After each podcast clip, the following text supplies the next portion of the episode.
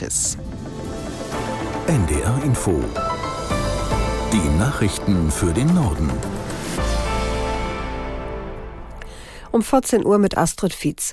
Deutschland versorgt die Ukraine mit zusätzlichen Waffen und anderer Militärhilfe.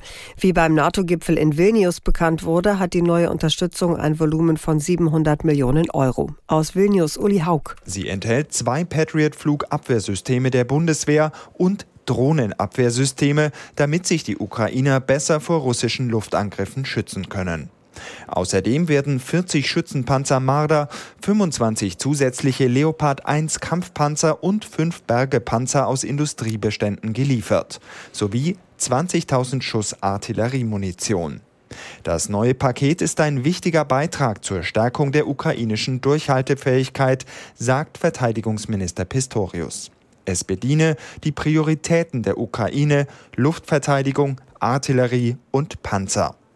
Um verwundete ukrainische Soldaten besser zu versorgen, sind auch Teile eines Feldlazaretts im neuen Unterstützungspaket.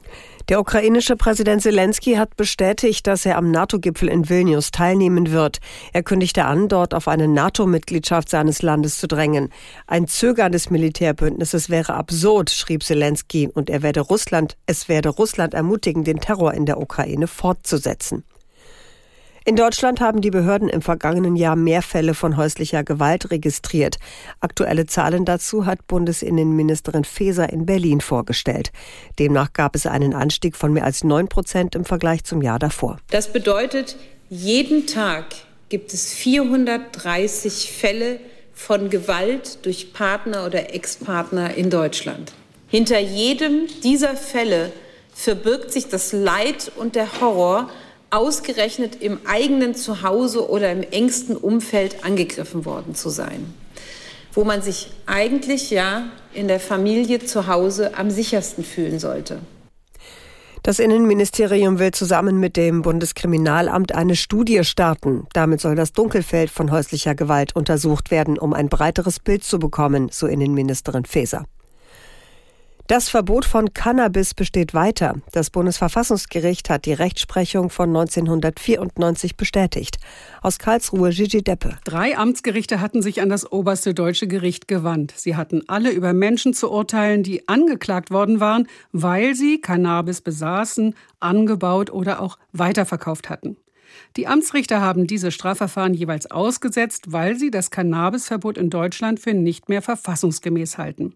Zum Beispiel, weil sich der langfristige Cannabiskonsum inzwischen als weit weniger gefährlich erwiesen habe als ursprünglich angenommen. Die Kollegen von den Amtsgerichten hätten nicht ausreichend begründet und belegt, warum von der früheren Rechtsprechung aus Karlsruhe abzuweichen sei. Mit der Entscheidung des Verfassungsgerichts ist klar, wenn sich in Sachen Cannabisverbot etwas ändern soll, kann das nur im politischen Raum vom Gesetzgeber bestimmt werden. Ein Großbrand in einem Freibad in Emden hat einen Millionenschaden angerichtet. Die Polizei geht von etwa zwei Millionen Euro aus. Das Feuer ist inzwischen gelöscht. Das Feuer an der Kesselschleuse des Wann-Ameren-Bades in Emden war in den frühen Morgenstunden ausgebrochen. Der Betreiber hält Brandstiftung für möglich, weil Einbruchsspuren gefunden worden seien. Die Polizei ermittelt aber auch in andere Richtungen. Das Becken und die Schwimmbadtechnik waren von dem Feuer nicht betroffen. Trotzdem muss das Freibad in Emden vorerst geschlossen bleiben.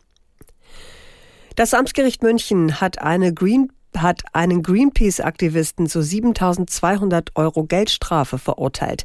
Die Richter sahen es als erwiesen an, dass der Mann sich der vorsätzlichen Gefährdung des Luftverkehrs und der fahrlässigen Körperverletzung schuldig gemacht hat.